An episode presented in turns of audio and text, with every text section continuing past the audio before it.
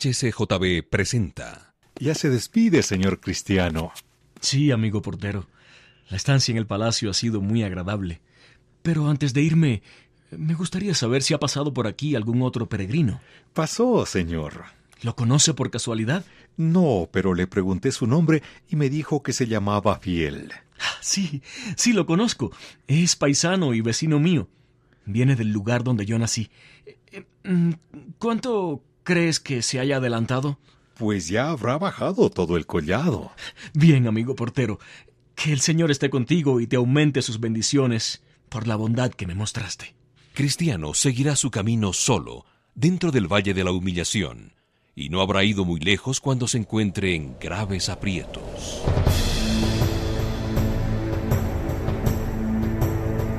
El peregrino.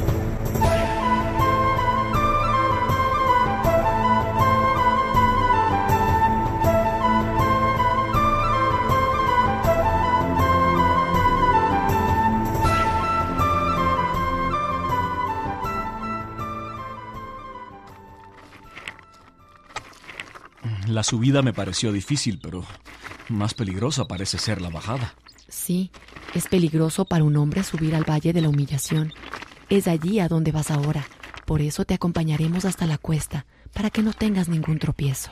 Ten, lleva estos panes contigo, también este vino y un racimo de pasas para el camino.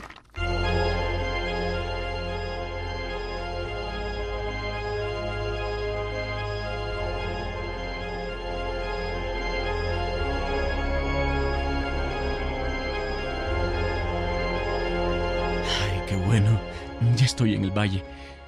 Y veo que alguien se... ¡Cielos! Es un demonio abominable.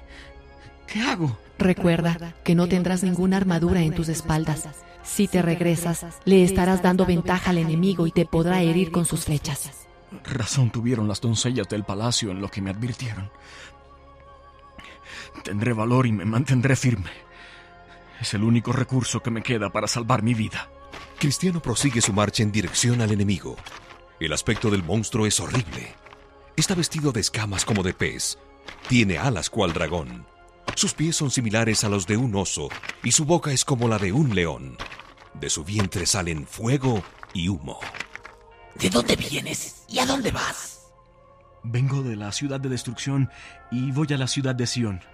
Lo cual quiere decir que eres uno de mis servidores. Porque todo aquel país me pertenece. Y yo soy su príncipe, su dios. ¿Cómo es posible que te hayas escapado del dominio de tu rey? Si no confiara en lo mucho que me puedes servir, te aplastaría de un golpe hasta hacerte polvo. Es verdad que nací dentro de tus dominios, pero tu servicio era tan molesto y tu sueldo tan miserable que no me bastaba para vivir. Porque la paga del pecado es la muerte. Así es que cuando llegué al uso de la razón, actué como las personas de juicio. Pensé en mejorar mi futuro. Ningún príncipe pierde a sus siervos tan fácilmente. Y yo no voy a perderte a ti. Ahora estoy al servicio de otro, del rey de los reyes. Así que no volveré contigo, Apolión. Has hecho lo que dice el refrán. Has cambiado un mal por otro peor. Pero sucede que los que han decidido ser siervos del rey, al poco tiempo lo abandonan y vuelven a mí. ¿Por qué no haces lo mismo? Te garantizo que todo te irá bien. Le he dado mi palabra y le he jurado fidelidad. ¿Cómo pretendes que me convierta en un traidor? Lo mismo hiciste conmigo. Y aún así estoy dispuesto a pasarlo por alto. Digo, si quieres volver, Lo que te prometí fue siendo muy jovencito y ya no tiene ningún tipo de valor. Además sé que el rey me perdonará lo que hice por darte gusto a ti. Y sobre todo, quiero decirte la verdad. Su servicio, su paga, su siervo, su gobierno, su compañía y su país me gustan muchísimo más que los tuyos. Así que no pierdas el tiempo tratando de persuadirme. Soy su siervo y estoy decidido a seguirlo. piensa bien, con serenidad y sangre fría. No sabes lo que te espera en el camino por donde vas. Te consta que la mayoría de los peregrinos tienen un final desgraciado. Porque me han sido desobedientes a mí y a mis caminos. Casi todos han sido víctimas de una muerte vergonzosa. Y además, si el servicio del rey es mejor que el mío, ¿por qué nunca ha salido de donde está para librar a los que lo sirven? Yo, por el contrario, he librado a los que me sirven fielmente. Eso lo puede probar el mundo entero. Y te prometo que te puedo librar a ti. El rey se demora en librarnos para probar su amor y ver si le permanecemos fieles hasta el fin.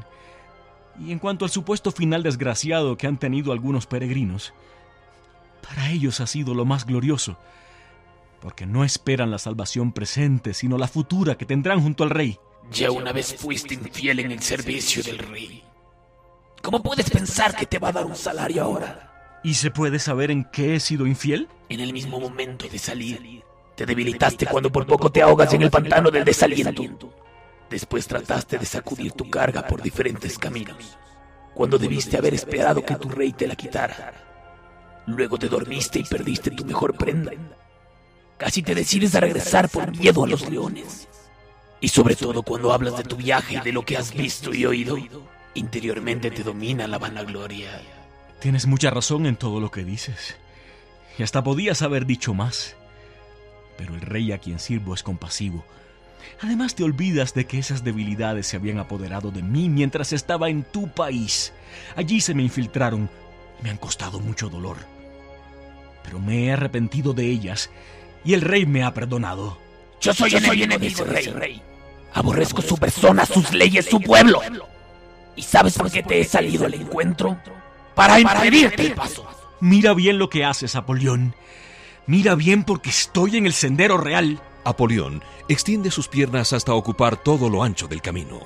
No creas que te tengo miedo, cristiano. Prepárate para morir, porque te juro por mi infernal caverna que no vas a pasar. Aquí derramo tu alma. El odioso monstruo continuará retando a Cristiano y luchará con él hasta la sangre con tal de apartarlo del camino.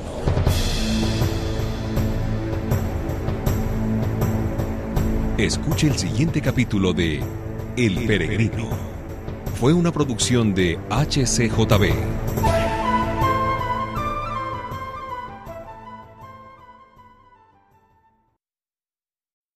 Gracias por escuchar y si te gustó esto, suscríbete y considera darle me gusta a mi página de Facebook y únete a mi grupo Jesús Answers Prayer.